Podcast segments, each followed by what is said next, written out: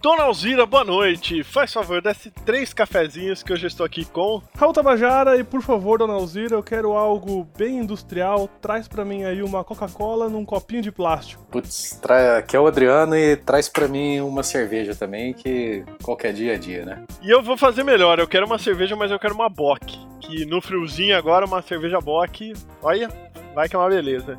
E estamos reunidos para falar, tentar é, conversar sobre uma ideia de pauta que surgiu até no último podcast. Foi o, o próprio Tabajara que falou, né? Fui eu que falei? Sim, você falou que foi em off, na, na parte totalmente off. Você não lembra que foi você que falou alguma coisa assim? Eu lembro. É. você fez suspense só pra ficar meio despojado, né? Ah, que não precisa falar que fui eu, pô. Cara, eu gosto de dar os créditos certinho. O negócio é, tem que ser honesto. Tá certo. E não, é, é real, porque muita coisa mudou no, no que diz respeito a processos e associado à tecnologia. É, hoje existem muitos equipamentos, ferramentas, plugins e tal, e a gente trabalha até com outros é, recursos e até finalidades diferentes. Vamos pegar, por exemplo, o caso de TV, a resolução hoje é diferente de produção de vídeo. É, assim, para trabalhar nesse novo universo tá surgindo muita coisa e muita coisa que tá facilitando, automatizado e tal. E isso é bom, ruim, é, é meio que um paradoxo também, né? Já, já entrou já no, no, Não, é só um prefácio. Isso. Ah, perdão, não tava, eu não tava esperando. É que você começou a falar, falar, falar, e eu preocupado com o neném aqui, eu não tava esperando isso aí. Sensacional. Agora, você. então deixa quieto, apaga tudo isso, vamos pra leitura de e-mail e depois a gente explica melhor.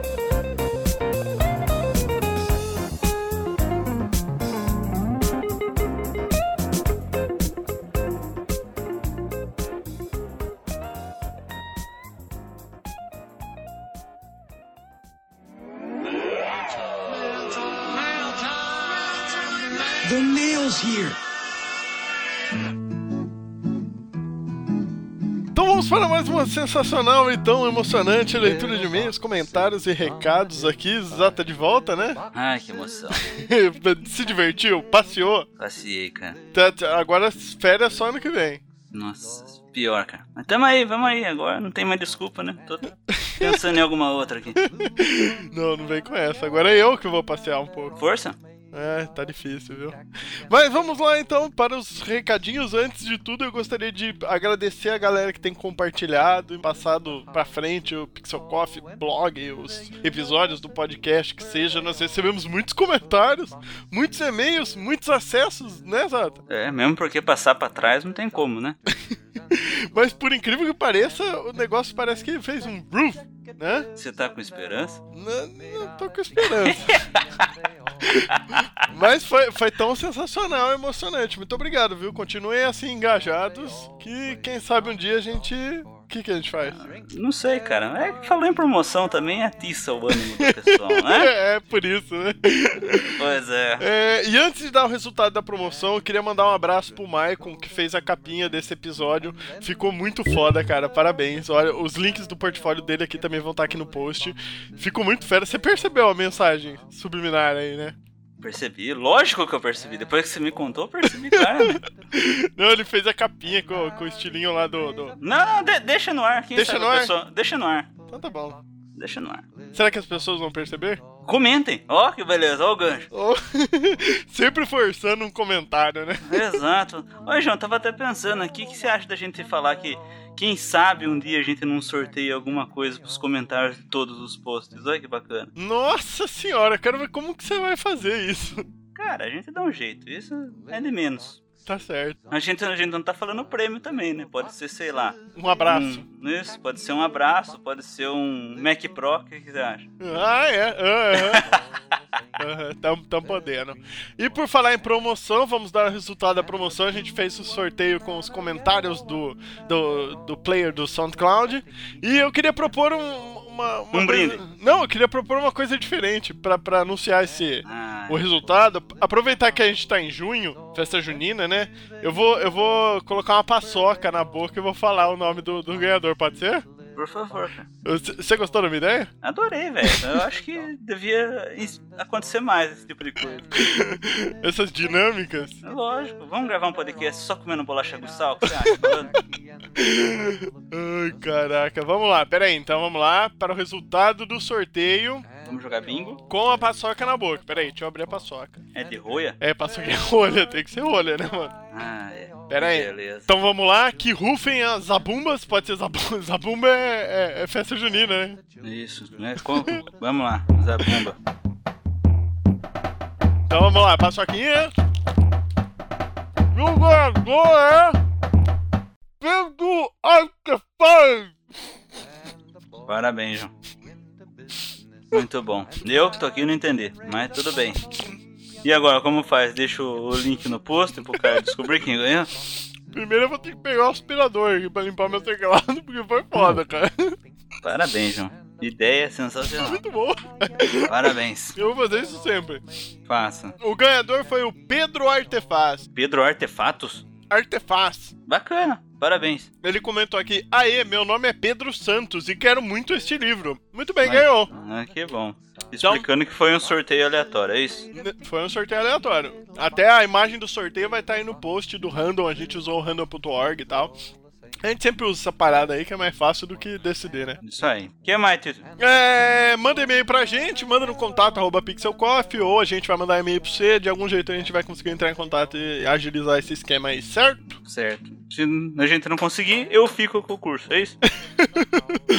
Você que sabe, cara. Quer Não, ficar? tá, não tava na regra do- da promoção isso? Não, não tava. Você nem tava participando do, do, do outro esquema. Então não vem querer meter o dedelho aqui, não. Então, em teoria, eu poderia ter participado dessa promoção. Você poderia. tá bom. Bom saber. Então vamos lá, o que mais, meu querido? Então vamos para os e-mails e comentários. Tá foda aqui, meu mousepad tá cheio de paçoca, velho. Péssima ideia, péssima ideia. Não, foi boa. Muito bom.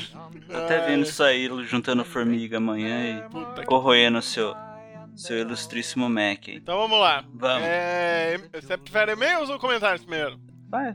Vamos para os e-mails então.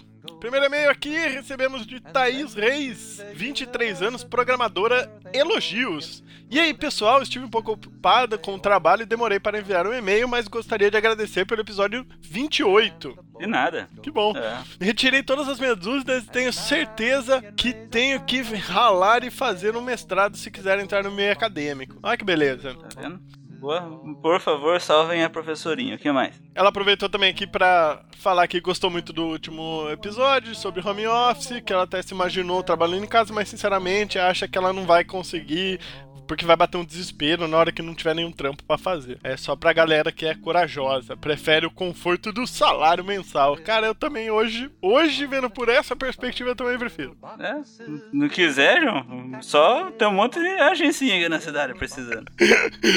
Tá. Vai lá. Mas muito obrigado, Thaís. Valeu, continue escutando aí, mandando e-mails e comentando. Olha que bonitinho. Vamos lá então. É, o próximo e-mail, de quem é o próximo e-mail? Juliano Menezes, 36 anos, designer gráfico. Ele recebimento de frilas. Xiii, rapaz. Vou passar uns contatos meus que eu tô devendo aqui pra mim também. E aí, galera, novamente parabéns pelo programa. Uma dúvida: na cidade de vocês é difícil receber os frilas? Ou eu que estou escolhendo mal os clientes? Cara, é o, cli- é o cliente que te escolhe. É, eu acho que essa área tá ficando difícil. Trabalho há 15 anos como designer, mas decidi mudar de área. Estou no segundo ano de engenharia. Ó, tá ali também. Muito esperto dessa parte. Muito bom. Uso designer só para me manter até me formar. Puta, então não tá valendo, cara. Você tá dando pra se formar. Tem muitas Então ideias. você tá muito bem, né, cara? É lógico, você tá dando pra se manter até se formar, tá maravilhoso. É, tenho muitas ideias criativas, mas não tenho tempo para colocá-las em prática. Responder. O que, que, bom, é pra, pra gente responder. é, é tipo, é tipo um canto, É, eu não? acho que é over, tá ligado?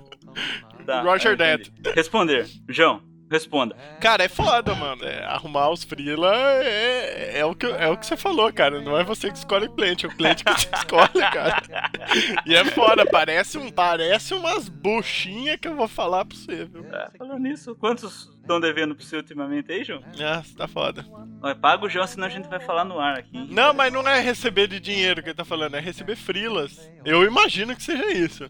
Caralho, cara. Eu, eu tô achando que. Que ia receber depois que o cara já fez o trampo, cara. Não é isso não? Não sei. Então, então se tá difícil pra receber os freelas, força aí, cara de pau. É, se tá difícil pra receber o dinheiro, 50% na entrada. É isso aí? É, oh, isso é uma ideia. Já falamos em outros episódios, hein? Exatamente. Vamos para o próximo e-mail. Juan Joperti. Acho que é assim que se fala. Tem 21 anos, é programador. Assunto: parabéns. Parabéns, obrigado. É... Salve rapaziada do Pixel Coffee. Comecei a escutar os programas de vocês recentemente. E na verdade, o primeiro episódio que escutei foi o último lançado. Só queria deixar os parabéns. Divulguei para todos os meus amigos que curtiram, enfim. Continue com o ótimo trabalho. Estou torcendo para que vocês ganhem grana com o podcast, tornando semanalmente, como já falaram no episódio aí. Eu também tô torcendo, cara. Eu não. Força positiva, cara. Estamos torcendo. Olha, cara, se depender de mim pra esse podcast ser semanal, vai demorar, hein? Depende, cara. Entende, né? Não, mas tamo aí, É, quem sabe? é tudo questão de dinheiro, cara. Dinheiro é, é, é o que movimenta o mundo. Dinheiro. Isso. Como é que tá o caixa da Pixel Coffee Tá, hoje, João? tá bem vermelho. Ah, então tá bom. Tá, tá cinco tons acima do vermelho normal. Do vermelho vermelho. Muito bom. Vermelho, vermelho. Cantone. Vamos lá. Tem mais? Acabou? Vamos comentários do site. Ai, meu Deus. Esse... E agora? Por onde a gente começa, meu amigo? Ah, ó, até, ó, tivemos um monte de pessoas que comentaram falando que queriam o livro. Eu avisei nos comentários também que era pra só pra galera que comentasse no SoundCloud. É, ficou bem claro isso, eu acredito. Qualquer coisa se não entendeu, fica pra próxima. Agora entendeu? Né? Eu acho que deveria concorrer também. Como eu não participei da, da elaboração da promoção, então não posso falar nada, né? Eu não tava aqui, se vira, não, não... deixa quieto. Ai, ai. Então vamos lá, tem, tivemos um comentário aqui de Ronaldo Medeiros Lopes Messina. E aí, pessoal do Pixel Coffee, não achem que eu me esqueci de vocês. O último cast, qual comentei, só não beijo na boca, o próximo foi nos tempos do Micromedia, onde vocês estavam, inclusive, citaram a polêmica da tabela de preços do design. A propósito, tem muita gente pedindo download ainda dessa parada, não temos nada a ver com isso. Peça para o Vamos- senhor design chimarrão. V- vamos comercializar, o que você acha? Ai. É uma boa, né? Não, design chimarrão, entra lá, pede pra galera e a gente não tem nada a ver com isso. Exatamente.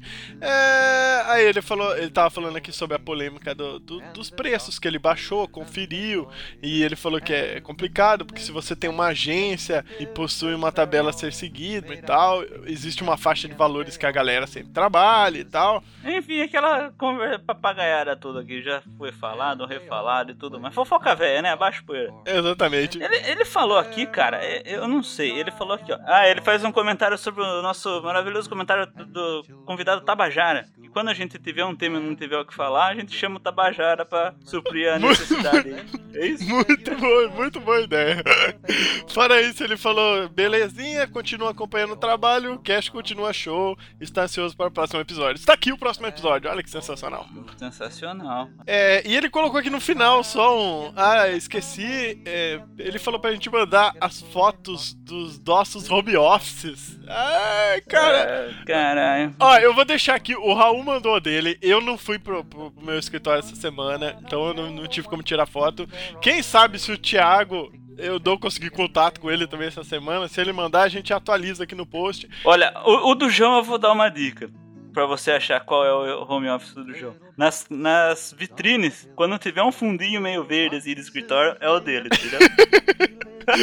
Ele tá em vários, né? É, exatamente. João tem o home office propaganda da vitrine Pixel. Ai, que beleza. É, e a gente vai atualizando aí, se, se a gente for recebendo do resto da galera. Ah, eu não tenho home office, cara. O do Zata com certeza vai estar aí. Não tenho, eu trabalho na meio da cozinha. É. Não, eu tenho vergonha de mandar meu home office, não vai dar certo isso aí não. É. que mais? Vamos ver. Larissa Bentes. Olá meninos! O podcast está ótimo, mais uma vez muito engraçado. Achei as dicas boas. Realmente é difícil se organizar quando você não tem uma separação do que é parte trabalho e parte diversão. Eu trabalho fixo e já acho difícil organizar o fim de semana para cuidar dos freelas e projetos pessoais. Cara, é que na verdade você não trabalhou nos lugares que a gente trabalhou fixo, né, João? Se eu soubesse como que era aquilo lá, realmente não dava pra saber o que é diversão, o que era sério e o que não era. Eu- Bons tempos, né, João? Eu acho que era até pior do que o home office, cara. Eu me lembro jogando bola de parque no meio da agência, cara. Isso, passou, tomou, gol a gol. Muito bom. Parabéns, bons tempos. Bons tempos, bons tempos. É, É, tivemos uma, uma mensagem aqui do Rodolfo. Fala isso, Rodolfo. Estamos devendo convidar ele para outra, outra gravação, né? Tá, se ele quiser editar o podcast também, pode editar. E aí, rapaziada, parabéns mais uma vez pelo podcast, tá cada vez melhor. Muito massa esse episódio, que até me identifiquei um pouco. Ele tem um home office, um home quase office em casa. Ah, exato, é o seu home cozinha aí. Exatamente. É o home kitchen office. E só falta um pouco de job. É, ele também tem a crise de, de trabalhar em casa igual, igual eu comentei, né? Peladão? Eu acho que deve ser, mas tudo bem. Entendo. Quando cai uns frilas, ele fica feliz porque entra uma graninha no final do mês, mas ele fica ao mesmo tempo triste porque ele não é muito organizado e nem um pouco disciplinado. Ah, Bem-vindo ao meu mundo. ele falou um pouco da culpa também. É, vamos que vamos, galera! Ainda estou lutando para um trabalho fixo com horas mais flexíveis para poder me dedicar aos meus projetos pessoais. Abraços e parabéns pelo site barra podcast barra conteúdo, valeu! Muito bom. Cara, agora, agora eu quero uma música triste aqui que o Adon, Adon, eu ainda não consigo falar o nome do, cara sem festejar aqui. Adoniran. Eu sempre tenho que fazer a pausa. Então vai, música, música! Home office, uma das muitas tentativas frustradas da minha vida. Quando desisti da faculdade de design por desilusão e por motivos pessoais, tentei me organizar para trabalhar em casa de boa. Mas como todo vagabundo profissional, aprendi uma palavra nova: procrastinação. Cara, tá que nem seu nome, Adoniran. Eu ainda vou. Ou eu consegui falar Adoniran. Não, errou, cara. Eu ainda vou conseguir Tá falar. merda. porra. É. A procrastina. João, o que é essa porra? Fale pra mim. Procrastinação é tipo empurrar com a barriga. É isso? Ah, é, eu acho que é isso, cara. Procura aí na Wikipédia, eu acho que é isso. É, e depois de praticar lá por um ano e meio, veio a certeza de que para trabalhar em home office você precisa ter as habilidades próximas às de um ninja. Ótimo programa, o poder é de vocês. Muito bom, cara, parabéns. É, é isso mesmo, João? Procrastinar, empurrar com a barriga, é isso? É isso, acho que é isso. Qualquer coisa o pessoal acessa aí. Tem, tem o Google, tem uh, o Google. Pergunta Então pro tá Google. Então tá aí, adorei, eu, eu quase me sensibilizei, cara. Ai, ai. Pra fechar aqui, tem mais um comentário, Lucas Bertoli. Vamos lá. Ele fala um pouquinho sobre o mercado de freelance no, no interior, que o lance do tipo, ele pegava alguns freelas direto com o cliente, e é difícil pegar esses, esses jobs com as agências e tal. É, ele, ele fala que, tipo, por aqui paga-se muito mal para funcionário dentro de agência, enfim, é um, o caminho dele realmente foi o freela. Ele falou, boa sorte a todos, continuem com o cast, que está muito bacana. Lucas! Olha, eu me, eu me. Além de tudo isso, eu me. Assim. Entendi com ele na parte que ele falou que ele já trabalhou com podcast, que é muito difícil e que, pelo visto, ele desistiu dessa parada. Eu acho que eu tô nesse caminho também, viu, João? Não, acredite, Zata. Acredito. Acredite, acredite como quando era criança. Hum, Hã? Ó, muito bom. Tamo longe do Natal, mas. Por falar em acreditar, é, eu não participei do podcast, João, e ficou bom? Ficou, ficou bom, cara. Ficou muito sensacional. Ficou cabeça. Não, não fiz falta, então. Fez, cara. Ficou cabeça. Ó, vocês tiram por base que ficou cabeça. É porque faltou só. Cara, dura se sobrar elogios nesse bagulho aqui. Aí eu perco o emprego na Pixel Coffee também. Ai, ai. Então vamos nessa que eu preciso aspirar aqui meu computador que tá cheio de paçoca e já tá gigante, ficou gigantesca, enorme essa leitura de e-mails e o episódio também. Isso aí. E reclamações sobre esse episódio, manda direto pro João, que dessa vez eu não tenho culpa. Belezinha? Eu vou ligar aqui o aspirador. Fala, filho! Falou, meu, força aí. And they're all made out of ticky tacky, and they all look just the same.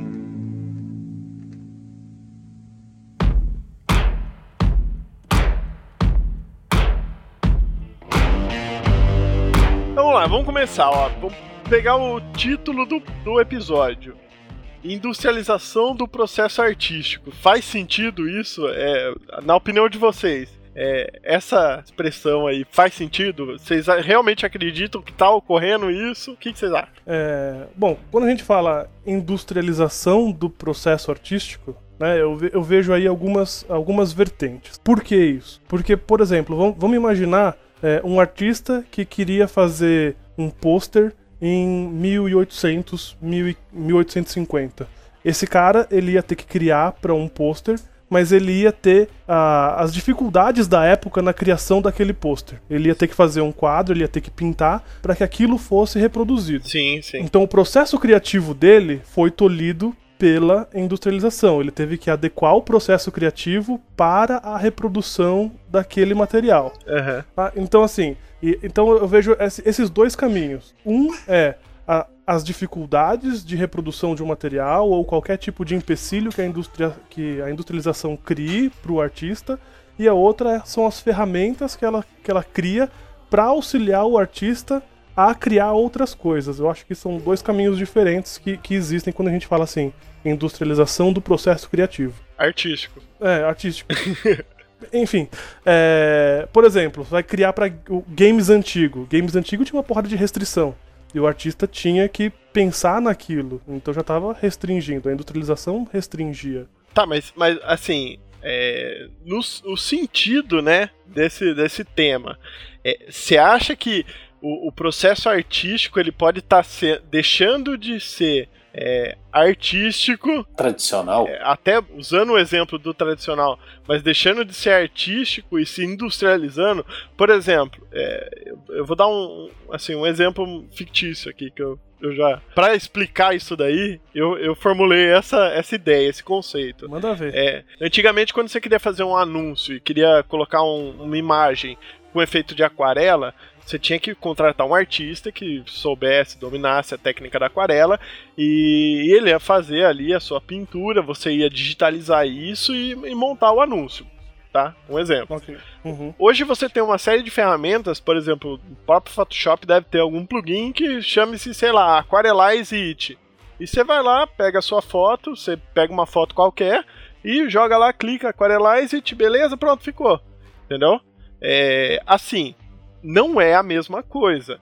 Mas, dependendo da demanda que você tiver do, do, do cliente e tal, tipo, é isso que ele vai querer. Ele tem a foto já do produto dele, ele quer que você só clique e dá um efeito de aquarelize. Então, entendeu? Aí eu acho o seguinte: é, o exemplo que você deu é assim.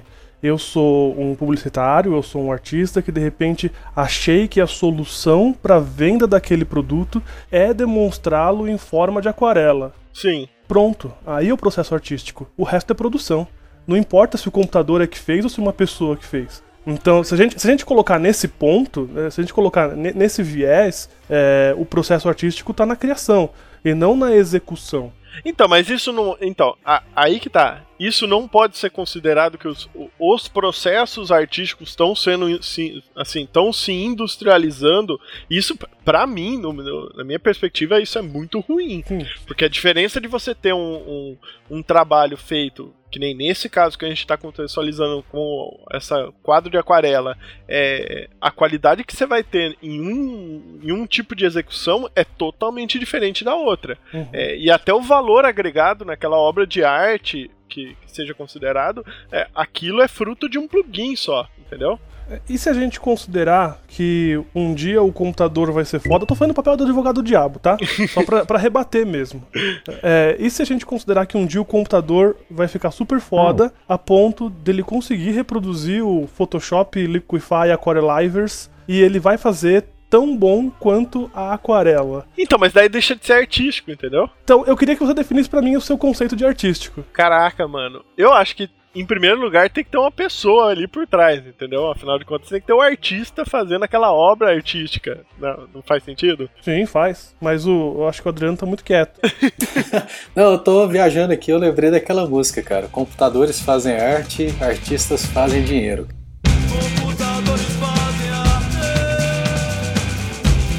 E é mais ou menos isso que a gente está vivendo, né? Porque quando a gente fala que o processo artístico está tá sendo industrializado, na verdade já foi há muito tempo, né? Sim. É, vamos voltar um pouquinho atrás no tempo e analisar o, o processo de fotografia, né? Lembra da resistência que os fotógrafos tradicionais tiveram quando chegaram as câmeras digitais? Ah, mas não é a mesma coisa, a qualidade não é a mesma do filme. E o que, aconteceu? As câmeras digitais evoluíram e hoje elas conseguem uma- oferecer uma resolução maior do que a resolução dos filmes. Mas por quê? Porque os filmes pararam de evoluir com o avanço significativo das câmeras digitais. Então esse foi um, foi um processo que, que já mudou, né? Aham, O- os profissionais da área, os artistas da área já adotaram, é, teve resistência, mas eu acho que assim teve um consenso geral de que fala assim, olha, o, o equipamento, o meio que a gente está chegando a esse resultado, é, já não é importante mais. O importante agora é o olhar da, da fotografia, o olhar do fotógrafo, né? Exatamente. É a composição, é, é o conjunto de técnicas utilizados. E o que está acontecendo hoje? As câmeras digitais elas estão ficando inteligentes, cara. Elas estão ajustando foco, resolução e tá dando até sugestão de composição com base na fotografia que você está tirando. E é lógico que isso não substitui é, o trabalho do fotógrafo, da produção e tudo, cara. Sim. Mas o que eu vi de câmeras compactas recentes, cara, a qualidade das imagens e, e o resultado da- das fotografias que as pessoas estão tirando, cara, tá ficando uma coisa impressionante, cara. Aham. Tá, eu, eu te digo que um- uma pessoa totalmente leiga tá conseguindo chegar em resultados artísticos, né? Aham. Mas, mas assim, quem somos nós para julgar arte, né? Mas é, câmeras compactas é, amadoras, vamos dizer assim, conseguem já reproduzir vários efeitos que, que profissionais às vezes levam meses para dominar totalmente. Né? Então, mas, mas sabe o que me preocupa é, nessa, nesse contexto aí? É, é assim, eu, eu concordo muito com isso que você está falando da, da questão do- dos fotógrafos, da transição da, é, do, do analógico para digital e tudo. E, e essa, principalmente isso que você falou. É, que não é. Existe essa consciência de que não é, sei lá, a ferramenta, não é o software, não é. É o olhar do, do, pro- do artista, do profissional que está ali por trás. Só que o, o- a parte que assim me incomoda é, sei lá, eu vejo numa galera assim, principalmente a galera que tá começando, a maior dúvida do cara é tipo, ah, mas em qual software eu faço isso? Sabe? Tipo, ah, qual ferramenta que você usa? É, o que, que, que tipo de, de software você usa para fazer essa imagem? Entendeu? E, e muitas vezes o, o trabalho artístico tá mais no olhar, realmente, mais no estudo, do que naquele clique que você vai dar e ponto, pronto, virou, entendeu? E, e eu vejo que isso é, é cada dia mais, assim, tipo, o cara quer saber como faz, como, qual programa. C- As cara, pessoas, é, o, o que você está querendo dizer é que as pessoas se preocupam com as coisas erradas. Né? En- Então, cara, na, na focam faculdade, todo mundo, todo mundo quando entra na faculdade, a primeira coisa que quer saber é, eu mesmo sofri desse mal muito, é, é como que eu mexo no, no, no Corel, cara, como que eu mexo no Photoshop, como que eu mexo, é, como que eu faço um flyer, tá ligado? E não é bem isso, sabe? Eu acho que é, é, o publicitário que começa, cara, ele infelizmente ele se rende aos efeitos que já vem pronto nos programas, né? Uhum. Porque hoje a criação é digital, né? Sim, Na maior parte. Isso, mas eu acho que isso, isso não tira o valor da criação totalmente manual. Uhum. Mas o, a pessoa que cria, acho que tem que se livrar do- dos preconceitos para chegar no melhor resultado possível e, e utilizar a técnica mista. E principalmente quem está começando, a, a principal é, preocupação que a pessoa tem que ter é conseguir chegar num resultado sem precisar de usar ferramentas automáticas. sim, Porque daí você realmente entende o que você está fazendo e aquele resultado vai ser o que você queria, não o que deu para fazer. Né? Ma- Assim, mas é, quando existe a pressão do prazo e às vezes do volume de trabalho, é, a gente pode criar os nossos próprios efeitos, as nossas próprias ações e utilizar elas no trabalho. E mas se quem realmente não, não, não chegou a esse ponto de dominar essas técnicas e, e continua com muito volume de trabalho, infelizmente vai continuar se rendendo a esses plugins automáticos. Que, aham, aham. que, que, na minha opinião, cara, é quem tem um olho mais, mais crítico ou tem mais experiência na área, a gente bate o olho na imagem, Sabe, é a gente sabe, ó, essa sombra foi, foi aquela projetada, clicou e fez. É, esse, esse, esse degradê aqui é, é, é o, é o default do, do programa. Quando, essa fonte aqui também é default, então assim, não teve, não teve cuidado gráfico. Mas aí tem aquela questão chave, né? É, o resultado visual está sendo criado para quem, né? Aham. Que é o que a gente até conversou em off antes. Se, se você tá criando uma coisa pro povão, cara, todo esse esse Essa preocupação que você tem com a, com a linguagem e tudo. Com a, com a técnica, isso para essas pessoas não vão fazer a mínima diferença se foi uma coisa totalmente customizada, feita na mão, ou se foi um efeito copiou-colou, entendeu? Mudando, mudando de assunto, dentro do assunto, só pra mostrar um- uma diferença de pensamento. É, a gente tá. Vocês estão comentando, e você mesmo comentou, João, que ah, tem o cara lá da, do, do Photoshop e o cara do design, e você considerou sempre que esse cara que, tá sem, que, que é o produtor, ele tá sentado atrás de um computador recebendo ordem. Então, assim, é, ah, o que, que eu vou fazer? Vou fazer um flyer. Mas aí a pergunta, a pergunta que eu acho que, que, que deve se fazer é, não é como se faz um flyer, mas para que que eu quero um flyer? Então, se, se você começa a pensar o para quê e não o como, você tá indo um pouco mais na questão artística. Sim, Por- é, concordo. Por, por concordo. exemplo, né, o cara chega e fala assim: "Ah, eu quero fazer, quero fazer um flyer, eu não sei como é que eu faço". Mas peraí, pra que que você quer fazer o flyer? Cê- é, será que o flyer é realmente a solução que você precisa? Cê- né? Então, pensando na questão do, do- do design, né? Então, a, a- a galera que começa, né? Pô, vou, vou começar. Ele já tem esse pensamento assim: estou aqui na frente do computador e eu vou receber ordem, apesar de não saber que é isso na cabeça dele. Uhum. Então acho que, a, acho que o- a questão é começar a pensar da seguinte forma: por que, que eu tô fazendo isso e o que, que eu posso fazer para agregar? Começar a pensar não em, em como produzir, mas como ah, agregar alguma coisa extra no seu trabalho para que o cliente fique satisfeito. É, é- é que eu tô pensando mais como dono de agência e não como o, o designer que tá ali. E eu acho interessante que o, o design pense sempre como dono de agência e não simplesmente como design. Porque as soluções que ele vai criar como design é em pró do cliente, do produto que o cliente tem. Então, se ele simplesmente pensar e falar assim, pô, eu preciso criar um jornalzinho, e começar a fazer o jornalzinho, e começar a procurar ferramentas para fazer o jornalzinho, talvez ele esteja indo pelo caminho errado. Se ele é um estudante, né, vamos começar por aí, se ele é um estudante, lógico, se ele estiver trabalhando, ele tem que seguir a ordem do patrão e já era. Mas se ele é um estudante e começar a pensar nesse tipo de coisa, eu acho que ele tá partindo por um caminho errado.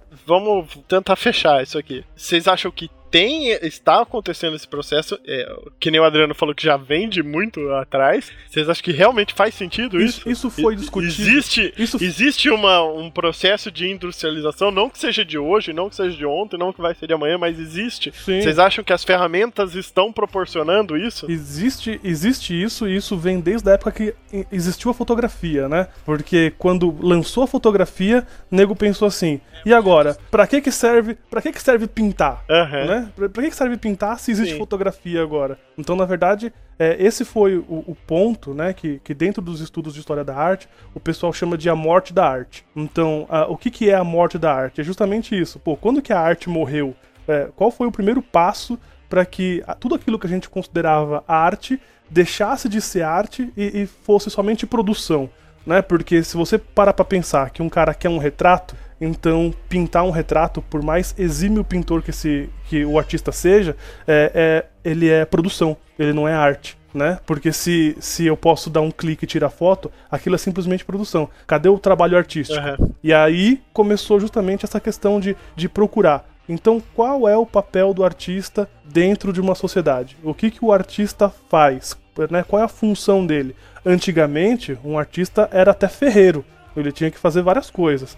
Aí as coisas foram se separando. É igual filosofia, né? Antigamente, o cara que era filósofo, ele sabia de matemática, ele sabia de linguagem, e as coisas foram se separando, né? E, e com a arte aconteceu a mesma coisa. Existia um cara lá que era o artista, Leonardo da Vinci. Ele fazia engrenagem, ele trocava ferradura, ele fazia entalhe madeira, ele pintava e ele interpretava textos para criar imagens. Uhum. Hoje em dia, o que mais se considera arte é justamente essa interpretação de, de sociedade, criar uma imagem ou criar alguma coisa para que as pessoas possam se refletir. Ou seja, Leonardo da Vinci, que hoje era considerado um artista, ele fazia 10 coisas e só uma hoje é considerado artista por, por esse viés.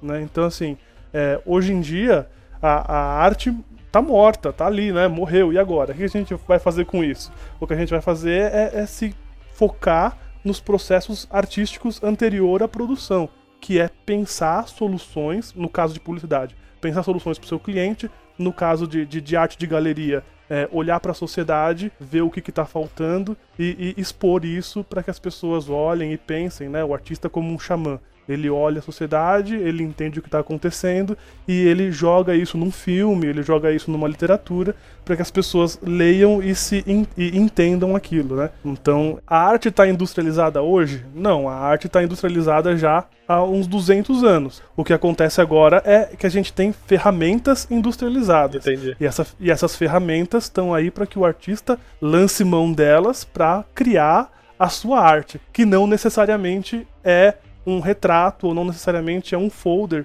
e sim aquilo que ele tem na cabeça e como ele pode expressar ou ajudar alguém, seja um cliente, uma pessoa, uma sociedade. Ó, você falou que, que a arte morreu há, há muito tempo atrás, quando surgiu a fotografia. Eu vou falar que a arte morreu de novo agora. Pelo menos as artes con- consideradas artes contemporâneas, artes digitais, artes gráficas, com essa lista da Forbes, né? Ah, pode crer, né? Agora morreu de vez, cara. As pessoas, as pessoas não vão nem mais se estudar, cara. Fujam das, das faculdades, mas, cara. mas sabe o que, que- que é engraçado isso? Aí a, a lista, a lista da Forbes tem lá 10, é, 10 é, locais e 5 deles são ocupados por arte, né? Então quem, quem é que vai mais se dar mal? É quem faz artes plásticas e depois quem faz design, né? Então é a lista de quem vai se dar mal primeiro. Caraca, mas, Acontece- mas, mas é que tem muitas, esse é o problema. Não. É tipo de 10, 8 de arte, Cara, cara. isso, isso foi sempre na vida inteira. Isso, isso foi sempre. Você falar assim, a arte não dá futuro. Isso, isso foi sempre. Em, em qualquer Uhum. idade, foi sempre. Agora, uma coisa que acontece é o seguinte: é, só pra gente questionar essa lista. É, você trabalha registrado? Quantas pessoas trabalham registrados que trabalham com arte e design? Pouquíssimas. Quantas pessoas são freelancers? Muitas. E essa lista da Forbes é baseado no quê? É baseado em dados de pessoas de emprego e dados em pessoas que, que, é, assalariadas. Se você fizer isso aqui no Brasil, vamos pegar aí um montante dos assalariados e de que estão registrados e vamos ver quem é que está menos registrado no Brasil. Aí você vai ter lá é, do- é, empregada e designer, né? Assim, pô, design e empregada, nenhum dos dois tem registro.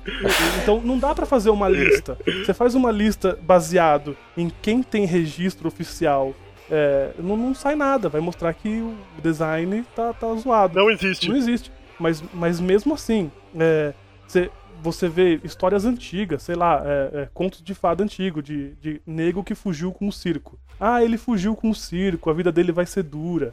Ah, não é isso? Ah, não, ele quis, ele quis ser artista. Puxa, que vida dura. É, durante a sociedade inteira, a arte foi sinônimo de, de gente que vai ter uma vida dura. É, a- durante a sociedade inteira, a arte é uma, uma galera que come hot dog e come hot dog na hora de almoço, né? né?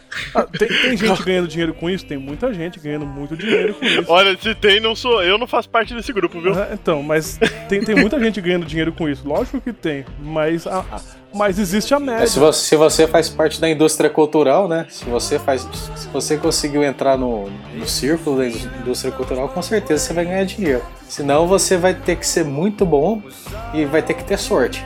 É, o Adriano é um dos que, que, que ganha dinheiro com Eu isso. ganho muito dinheiro, graças a Deus. cara. Mentira.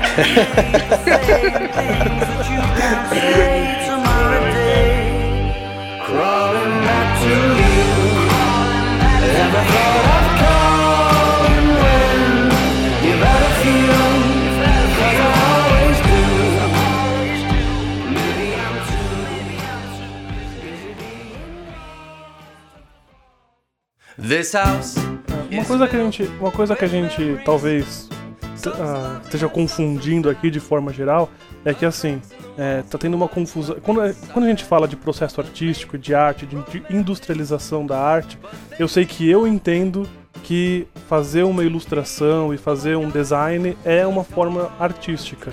Mas a gente precisa definir bem o que, que é a arte e o que, que não é arte, né? Que aí vai uma discussão gigantesca, mas no final das contas o Nós gente estamos falando de processo artístico de maneira geral, seja em arte, seja.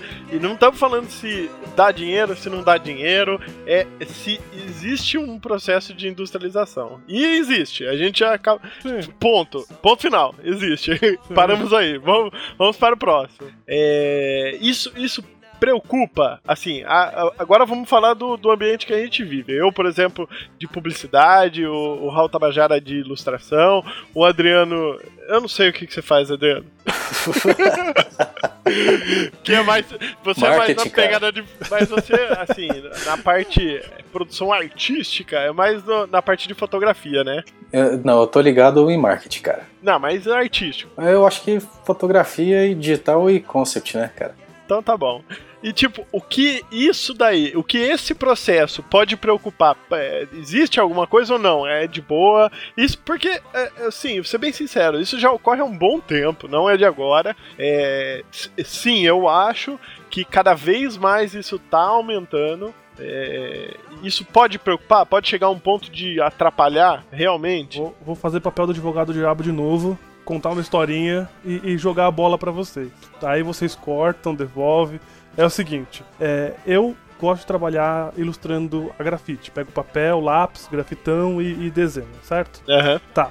É, eu sempre usei a minha vida inteira lápis da Faber-Castell. certo. Né? Então eu peguei lá o lapisinho da Faber-Castell, fu- ou em- nem isso, aqueles lápis que tem tabuada no canto, né? Aham. E aí você vai lá e desenha. Foi, foi com isso que eu comecei. E aí eu começo a desenhar, fazer uma luz e sombra e tal. E aí eu entro no, no ateliê, começo a estudar a arte da forma certa. E aí o professor chega pra mim e fala assim: Mas você usa esses lápis aí qualquer? É, usa esse lápis aqui, ó. Vê o que você acha. Aí eu peguei o lápis e, e usei. Cara, foi muito melhor usar aquele lápis. Muito melhor. aham. Então, é, é. E por isso que eu tô fazendo o papel do advogado do diabo, tá? Eu, eu, eu posso falar várias coisas aqui sobre o importante é ter conceito. Mas, poxa vida, se eu tenho um software que me oferece alguma coisa a mais pra eu criar, por que, que eu vou voltar no carvão?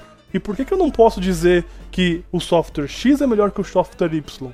Ah, Eu posso dizer aqui tranquilamente, cara. Eu acho o Illustrator muito melhor do que o CorelDRAW e eu já usei muito o CorelDRAW. E aí o pessoal chega pra mim e fala assim: "Ah, mas o importante não é você saber, porque os dois fazem vetor". É, os dois fazem vetor, mas o CorelDRAW te dá pressão em tablet, te dá umas linhas muito loucas, você consegue criar um monte de coisa diferente. Então, o Illustrator é melhor do que o Corel. E eu falo isso tranquilo, sem medo de nenhuma represária. Até porque eu trabalhei com o CorelDRAW minha- um monte de tempo na gráfica. Aham. E, e aí é que eu vou jogar a bola pra vocês. Vocês acham mesmo que o importante é o artista, que o software não tem nenhum papel dentro do, eh, dentro do processo artístico? Então, aí eu vou. Aí, eu, aí é o meu ponto. É aí que na hora que você tinha comentado no episódio passado, eu já tenho. Já tinha esse pensamento na minha cabeça há muito tempo. E, e daí que eu falei, não, vamos gravar sobre isso, vamos falar. É, o software ser melhor, ser pior, ter ferramentas automatizadas, não ter. é, Cara, o- por exemplo, uma ferramenta que é o Live Trace, por um cara que é ilustrador, que ele faz no papel antes, ele faz o acabamento bonitinho, no nanquim que seja, ou na caneta e tal. Cara, é uma facilidade. Você vai lá, você, você já, você já preparou a matriz já limpa, perfeita, só para traçar. Por que, que você vai perder 12 horas fazendo um, um vetor traçado de um contorno? Né? Você pode usar tranquilamente. O problema é que é assim: é, o que eu vejo de, de- que me preocupa nesse processo de industrialização. Eu vou voltar no exemplo do Aquaralize. Hoje o mercado, na, na grande maioria, não está mais preocupado se uma aquarela é um, uma tela que o cara prepara a tinta e ele vai lá e ele traça, e ele pinta, e ele usa a referência, ele usa todo o, a bagagem artística dele. Ele quer resolver aquela demanda e aquele problema. Então o próprio mercado tá, tá querendo isso. Então o cara vai chegar lá com a foto da, da- do produto dele e vai falar assim, ó, só transforma em aquarela. Ele não quer que é, Cria um trabalho artístico totalmente novo com Isso. base naquela imagem. Isso, ele quer que resolva e da maneira mais rápida e barata possível. Então você falar assim pra mim, ah, o lápis que eu uso hoje, que é tcheco, que é puta, é sensacional e tal, ele faz diferença no meu trabalho. Ok, beleza. Agora, é, num, num trabalho você pode querer usar caneta Bic. Entendeu? Pra desenhar. E esse trabalho que você vai usar a caneta Bic, ele vai custar o dobro, porque você vai ter que dedicar, sei lá, 10 horas a mais de, de, de trampo em cima daquilo. Só que isso tá sendo desvalorizado, entendeu? Porque o cara ele vai querer que você faça o mais rápido, o mais barato possível, saca? E é aí que o, processo de industrialização é, do- do- dos trabalhos artísticos é, me preocupa, porque tá sendo uma solução muito fácil para todos os, uh, os tipos de demanda que, cara, é, já, já virou desse, nesse naipe mesmo. Tipo, como eu faço para vetorizar com um clique? Ah, é aqui no Live Trace. Pá, então é assim que eu vou fazer sempre, saca? Quando, quando a gente está falando em software, é, aí vai depender do, do seu fim, né? Se você está querendo imprimir, a gente sabe que o programa que gera os melhores arquivos hum, com menos problema é, são é o Illustrator, por exemplo, Illustrator InDesign. E eles já, eles já parece que são evoluídos a ponto de se comunicar melhor com os equipamentos que vão produzir as chapas para impressão e o resultado acaba sendo melhor. Só fazer, fazer, fazer um comentário. É, eu vou, eu vou repetir uma coisa que eu ouvi do, do cara que vendeu a máquina, tá? Então eu não sei exatamente se é certo ou não. Mas era o que eu também reproduzia quando eu trabalhava com fazendo chapa gráfica. Que é o seguinte, que quem inventou a linguagem PostScript foi a Adobe. Então a Adobe ela tem a patente da PostScript. E aí se você tem o CorelDRAW e você vai fechar um arquivo em CorelDRAW, ele é uma emulação de PostScript porque a Corel não quer pagar a patente da, da Adobe. E é por isso que dá problema. Uhum. Uhum. É, mas assim, hoje existem maneiras de você, a partir do PDF, você salvar um PDF, né? Sim. Mas isso é uma questão muito técnica e, e que, por incrível que pareça, eu conheço algumas gráficas que só trabalham com, com Corel. Não, eu não acho isso incrível. pra, pra, mim é normal, cara. Não, mas é, é porque assim, o treina, geralmente o treinamento das máquinas de fotolito ou de impressão em chapa, eles dão com base em Adobe, né? Uhum. E a galera que trabalha em gráfica, boa parte veio do Corel, né? Uhum. Então mesmo você, assim, o importante para eles é o PDF estar tá mais ou menos certo, e eles conseguem fazer a, os ajustes da máquina para o impresso eh, sair aceitável, né? Mas é lógico que a gente, gráficas mais avançadas, vão pedir uma série de, de exigências em como se gerou o arquivo, é, qual foi as imagens que, que, que você utilizou. E, e, quando a gente sente esse nível de exigência, é bom demais, muito bom. E quando você trabalha, você está com o trabalho na mão que ele vai ser multiplataforma, que ele vai para web, vai para vídeo, quando você trabalha na, na, no sistema Adobe, parece que fica tudo mais fácil. É, e assim, na prática a gente sabe que é, né?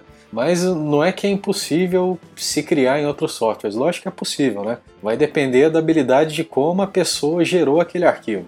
É, tem gente que trabalha muito bem em Corel e que consegue, é, com o um mínimo de objetos, é, gerar algumas imagens que outros profissionais geram trocentos objetos para chegar num resultado igual dentro do Illustrator, por exemplo. Uhum. Não estou dizendo que é, a gente quer falar que os dois é igual, mas a gente sabe que não é. Uhum. Né? Do mesmo jeito que a gente fala que um, uma imagem gerada por uma câmera de 10 megapixels vai ser a mesma do que uma imagem gerada por outra câmera de 20 megapixels. Ah, mas a imagem vai ser pequena. Não interessa, cara. O arquivo que vem da máquina mais avançada é, é, mais fácil de trabalhar, é mais fácil de chegar na, na tonalidade de cor certa. Então, é, o equipamento influencia bastante, mas sempre é, vai depender de como o profissional utilizou aquela determinada ferramenta. Ah, quando a gente está falando de técnica mista, né, que, que é um trabalho interessante, que a gente, para chegar no resultado final, usou uma, uma ilustração tradicional, que depois teve um tratamento no Photoshop, aí sim o uso do equipamento é mais importante ainda. Como que eles capturaram essa imagem? Foi fotografando ou foi escaneando? Foi, foi um scanner de alta resolução que eu acho que hoje ninguém quase tem mais? E, e se foi fotografado, como que foi feito isso? É, às vezes o resultado que chega na mão do arte finalista não, não, não tá legal e e talvez o, é, é o que muito ilustrador fala, fala assim, olha, eu vou entregar meu trabalho e a partir desse momento é, qualquer manipulação feita em cima do meu arquivo, a responsabilidade é da pessoa que pôs a mão por último, né? Porque isso acontece muito, ah, o cara acabou com arrebentou com, minha, com minhas cores, né? Uhum. E... Mas, mas então, ó, eu, eu entendo a, a, a importância do, do, software, da ferramenta, do, do, do hardware, tudo. Mas você acha que o processo de industrialização é preocupante? Voltando na, na, na pergunta, você acha que tem o que se preocupar com isso? Eu acho que é preocupante por quê? Porque tá ficando tudo automatizado e numa qualidade, esse alinhamento da qualidade está sendo por baixo Aham. e tá todo mundo acaba, acaba que fica satisfeito com uma qualidade baixa, sim. que na verdade poderia ser muito maior, um, poderia ter um valor de criação maior e a gente está ficando simplesmente satisfeito com o que está automatizado ali.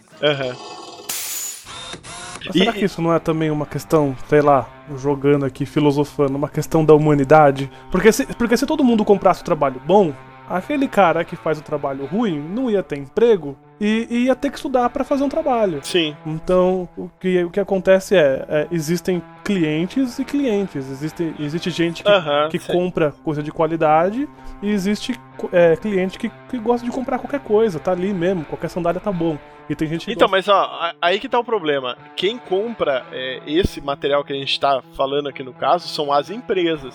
E, e eu tô, assim, principalmente nas redes sociais, o Adriano que tá mais imersivo ainda nessa parada, ele pode falar melhor do que eu. Eu tô vendo muita marca grande fazendo muita cagada. E aí minha dúvida é. ó, é, não sei, por ser novo, por ser uma parada nova, é, mídias sociais e tal, é, essa galera não tá sabendo lidar com isso, não tá sabendo fazer da maneira correta, ou são os profissionais que estão por trás disso que realmente estão contratando esse tipo de coisa, estão comprando esse tipo de coisa. E o, assim, o público comprar uma coisa, o, o, consumidor comprar uma coisa, é, é que nem aquilo que a gente tava falando antes. Depende de quem que vai comprar, de- é, você vai fazer um material com um acabamento, com outro. Tipo, é, isso você vai pensar no- na hora do seu processo criativo, processo artístico, que seja. Mas a marca é, é, é foda, cara. Você comprar, tipo, você pagar, por exemplo, por uma ilustração e ter um Vectorize, entendeu? Um Aquarelize. É, e é- é uma merda isso, tá ligado? E tipo, sei lá, uma- vamos supor que uma aquarela custa mil reais e um Aquarelize, porra, você vai cobrar o quê? 50 reais?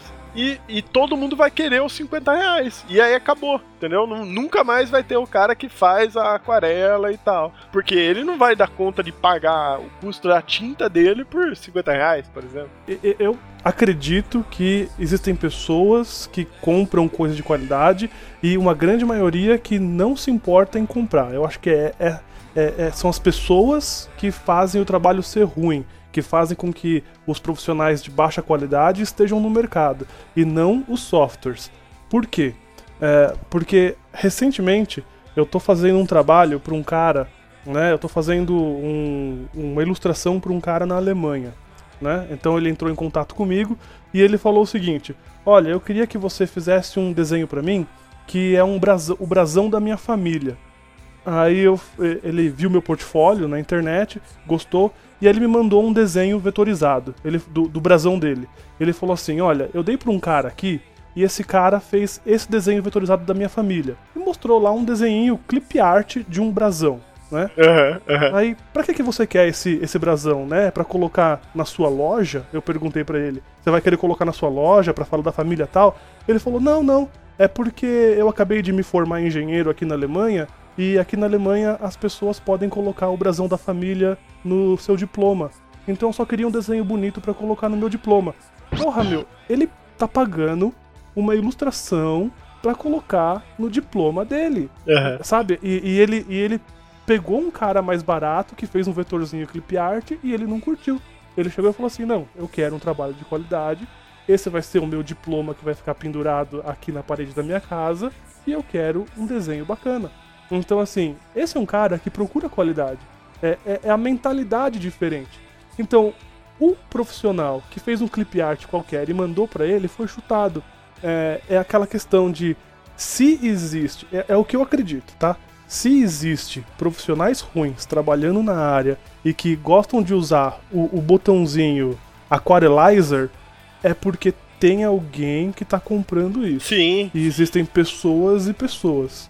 Tem alguém que está sustentando, tem alguém que tá sustentando a situação, mas é, mas é questão também do, do gosto popular, né? Eu acho que nesse ponto a cultura é, e o gosto, o consenso geral influencia demais na, é, nesses resultados, né, nesses materiais ou, ou ne- nessa comunicação que a gente está vendo hoje, né? Vamos citar o exemplo aqui da, daquele concurso da, do, da MTV das melhores capas de CD. Eu não sei se vocês viram, que foi a capa do CD da Gabi Amaranto, que.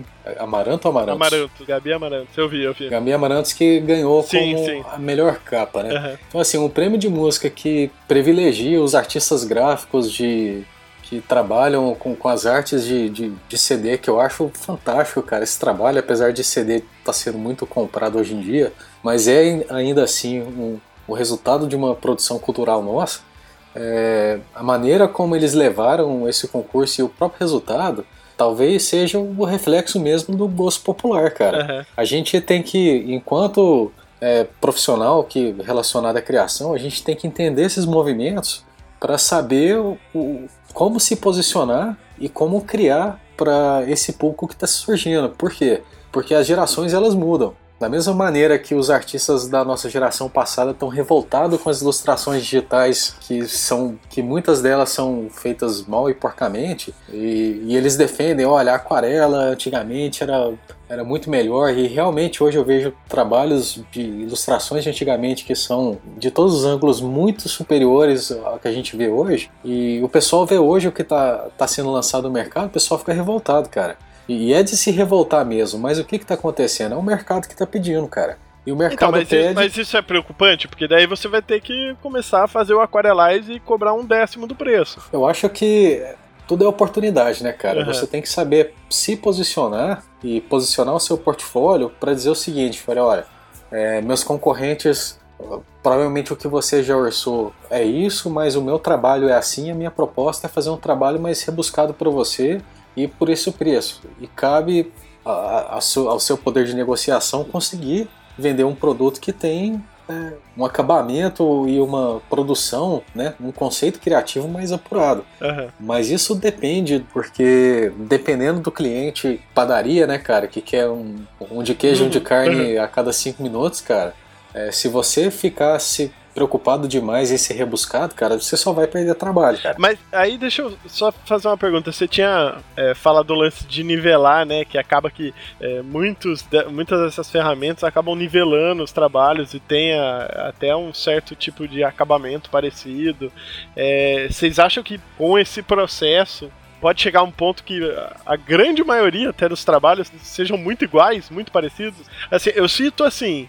Um, um exemplo que a gente lembra que não, é, é meio antigo até, mas quando a, a Apple começou a seguir aquela linha dela all clean e tal, é, muitas marcas apostaram naquilo e, e- e se via muito aquilo no mercado. É, pode, pode, assim, Computador pode transparente, que- tudo virou transparente. é, não, então, e, e era uma tendência, e acabaram que, sei lá, acabaram pegando isso e muitas marcas começaram a fazer isso. E pode acontecer o mesmo com o processo de industri- industrialização da, da- artístico, assim, tipo, todo mundo acaba fazendo a mesma coisa porque é o que o software tá levando a fazer, entendeu? Eu, eu vi o. Eu não sei se você viu o lançamento do, do próximo iOS, Eu vi, vi. que teve toda uma modificação do, do layout da- das telas e tudo, e, e todo mundo falou, ah, agora virou Windows mesmo, né? É. Porque achatou, achatou tudo, e da mesma maneira que vários, os melhores notebooks têm um teclado quase igual do teclado do, do MacBook. Então, é,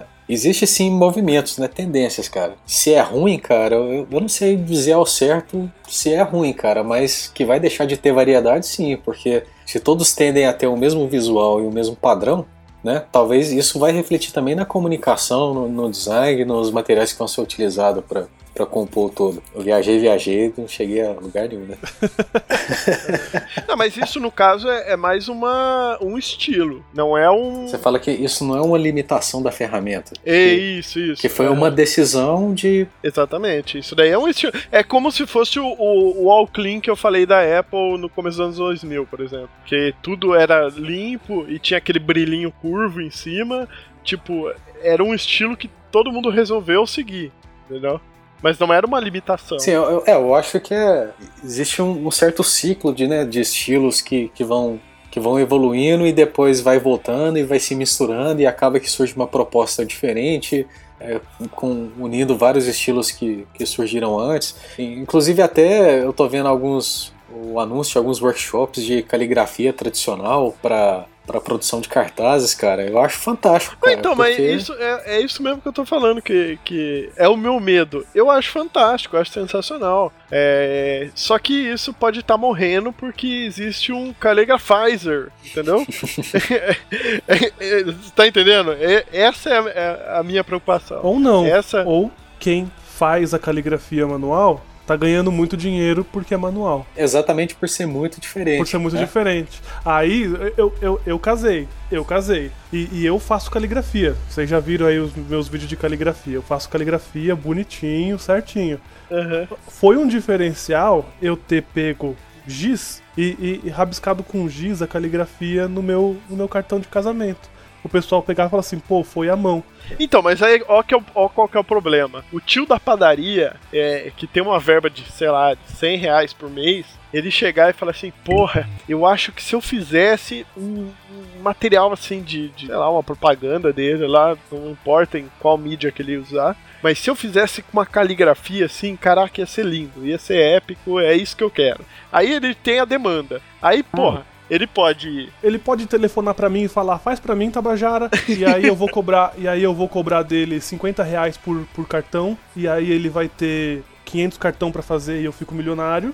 Isso. E ele vai ter um negócio muito bom. Ele vai ter uma coisa que nenhum dos colegas dele teve. E quando as pessoas pegarem vão falar assim: pô, que casamento chique, que coisa bacana que casamento legal. Uhum. Ou então ele pode ir lá no. Não, não tô falando casamento, cara. Eu tô falando, eu tô falando, eu tô, eu tô falando trabalho. Não, Ou então ele pode ir no cara rapidinho e ter um trabalho rapidinho e o cara puxa o cartão e olha. A, o que eu tô querendo dizer é o seguinte: é, existe a, a questão que, que é assim, quem é que vai comprar? É, Depende. É, se você. É aquele negócio, você ganha no um ou você ganha nos muitos? Se você quer ganhar nos muitos, vai fazer o automático. Se você quer ganhar Cara, no... mas olha a preocupação. E se amanhã ninguém comprar?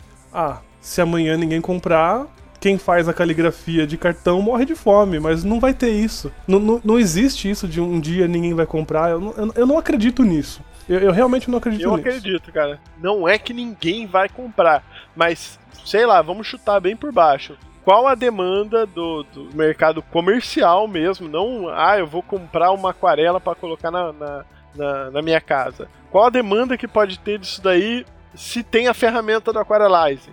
Quem compra essa aquarela desse cara é o cara que realmente tá interessado na arte disso, entendeu? É, é um cara que quer alguma coisa exclusiva, é o cara que quer uma coisa de qualidade.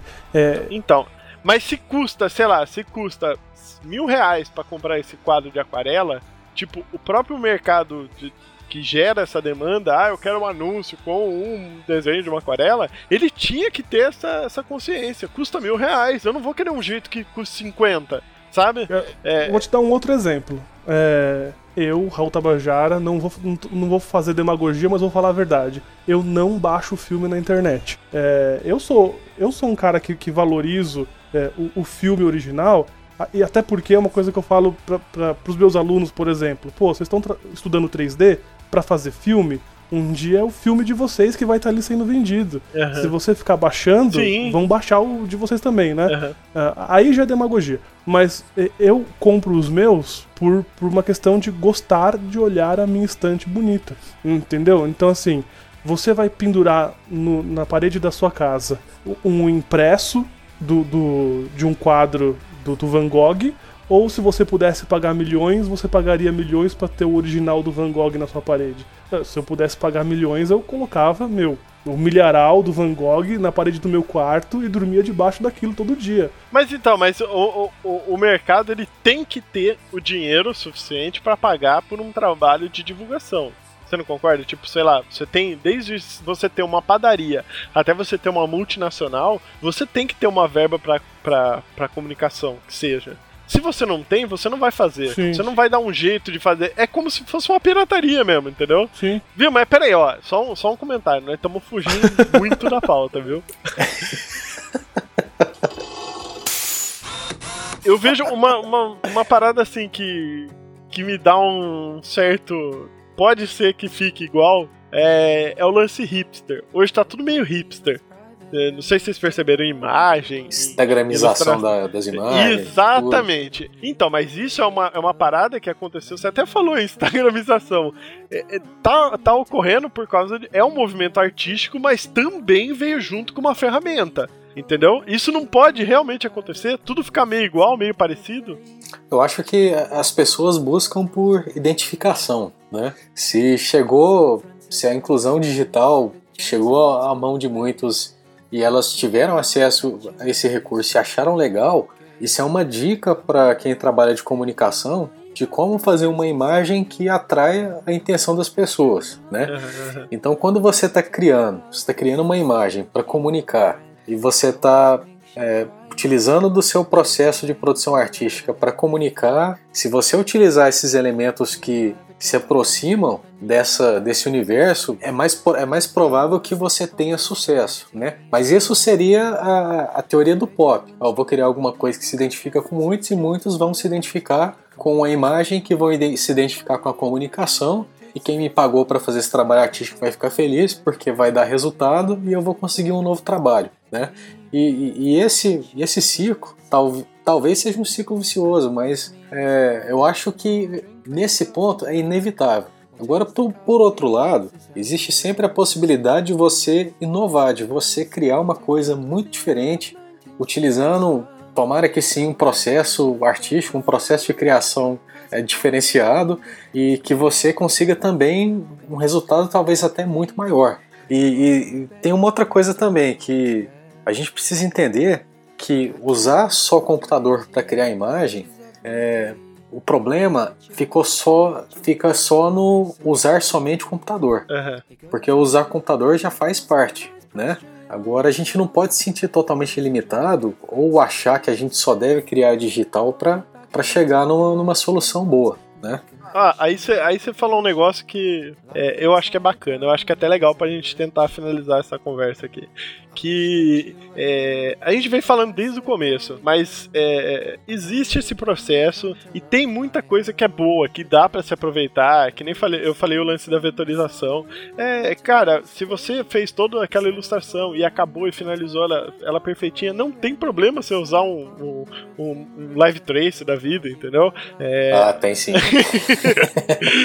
e, e, tipo, é- é- dá pra se aproveitar alguma coisa disso e mesmo assim manter um trabalho é, com identidade, ter um trabalho diferente, né? Dá, dá pra fazer isso. Dá, dá para aproveitar a ferramenta, mas a- eu vou te mandar, eu vou te mandar uma imagem e vou responder o que você tá falando. Tá aí, ó. Essa imagem é de um professor de quadrinhos, tá, americano. Ele se chama Scott McCloud e ele fez uma pirâmide. Essa pirâmide é a pirâmide dos estilos, ok? Então, o pessoal aí que tá no tá ouvindo pode dar um clique aí nessa imagem e para acompanhar. O que acontece é o seguinte: o que, significa essa pirâmide? Ele disse o seguinte: que a comunicação rápida está para a direita, tá? E a abstração está para cima, ok?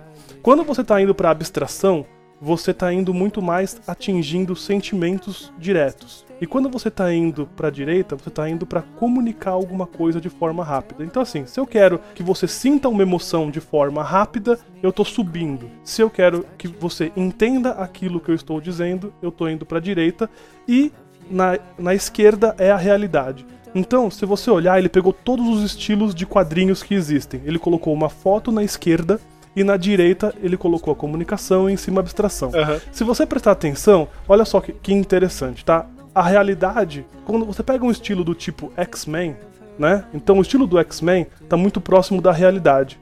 Por quê?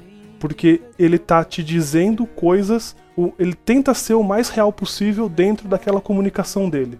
Agora, se você for subindo, ele tá te passando sentimentos, doideira. Você vai ver que lá em cima, o primeiro lá é, o- é uma- um quadro do Picasso. Então ele tá te passando sentimentos. E se você for pra direita, você vai ver lá o Mickey Mouse.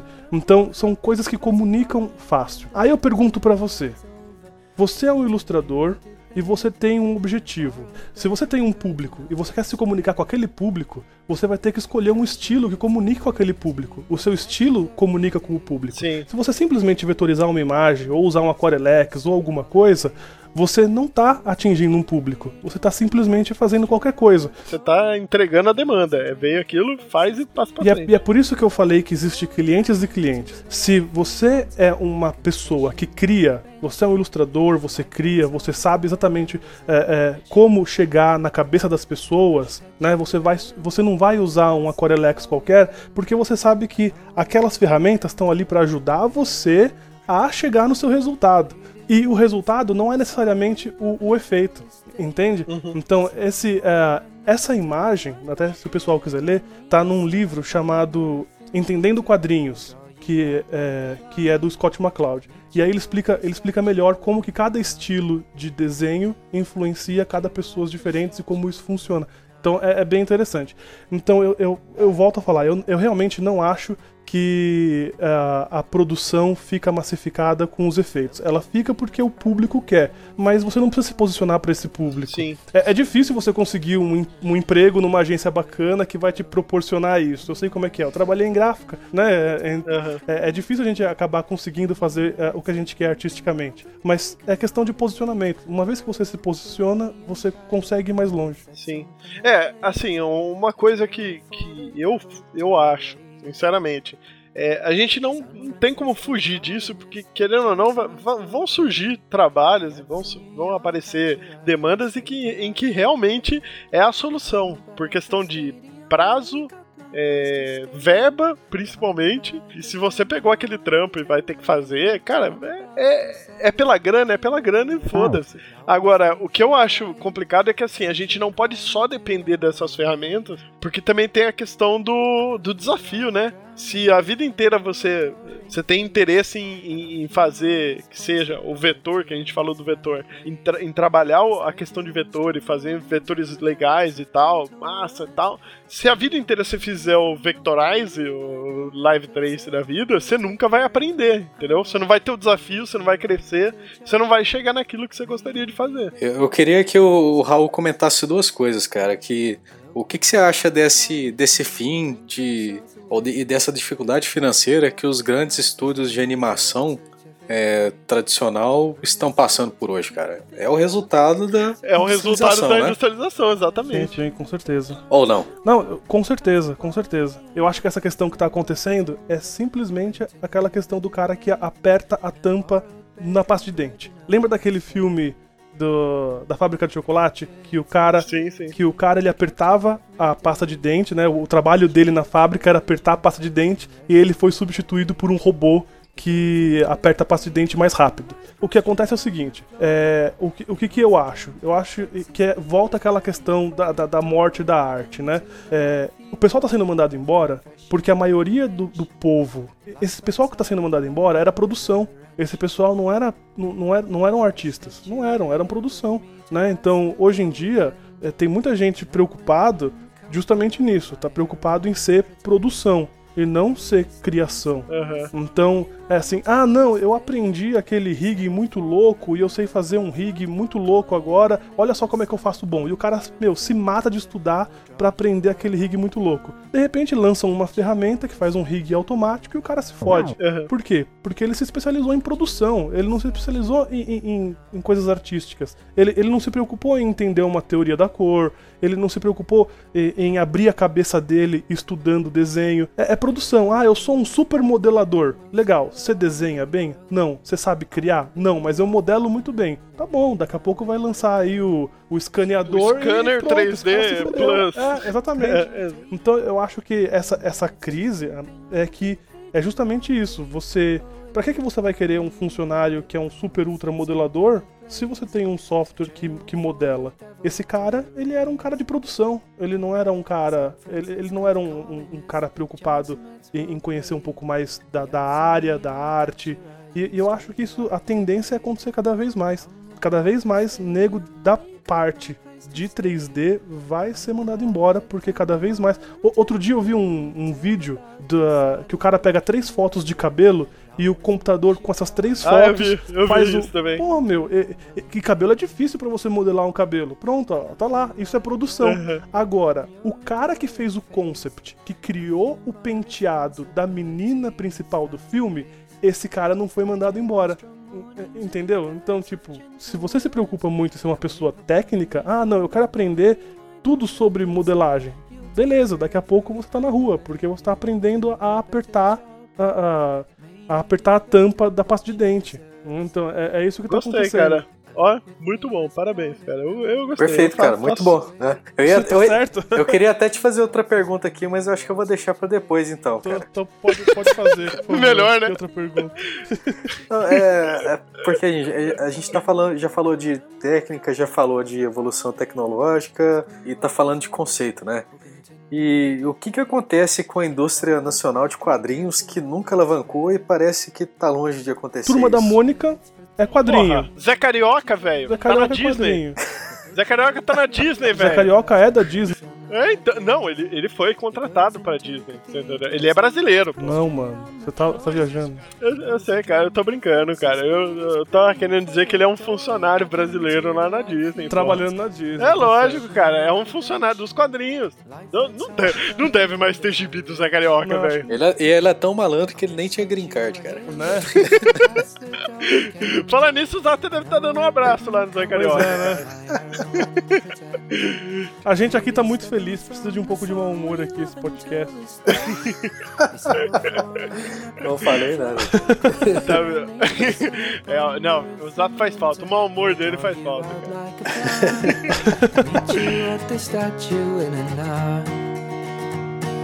Meet you at the statue in an hour.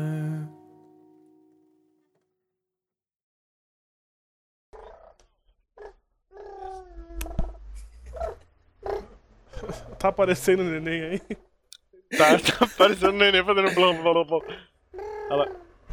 Muito bom. Fala. E no podcast tá aqui o Leonardo Henrique. Dona Alzira, desce mais um cafezinho que entrou um novo convidado aqui.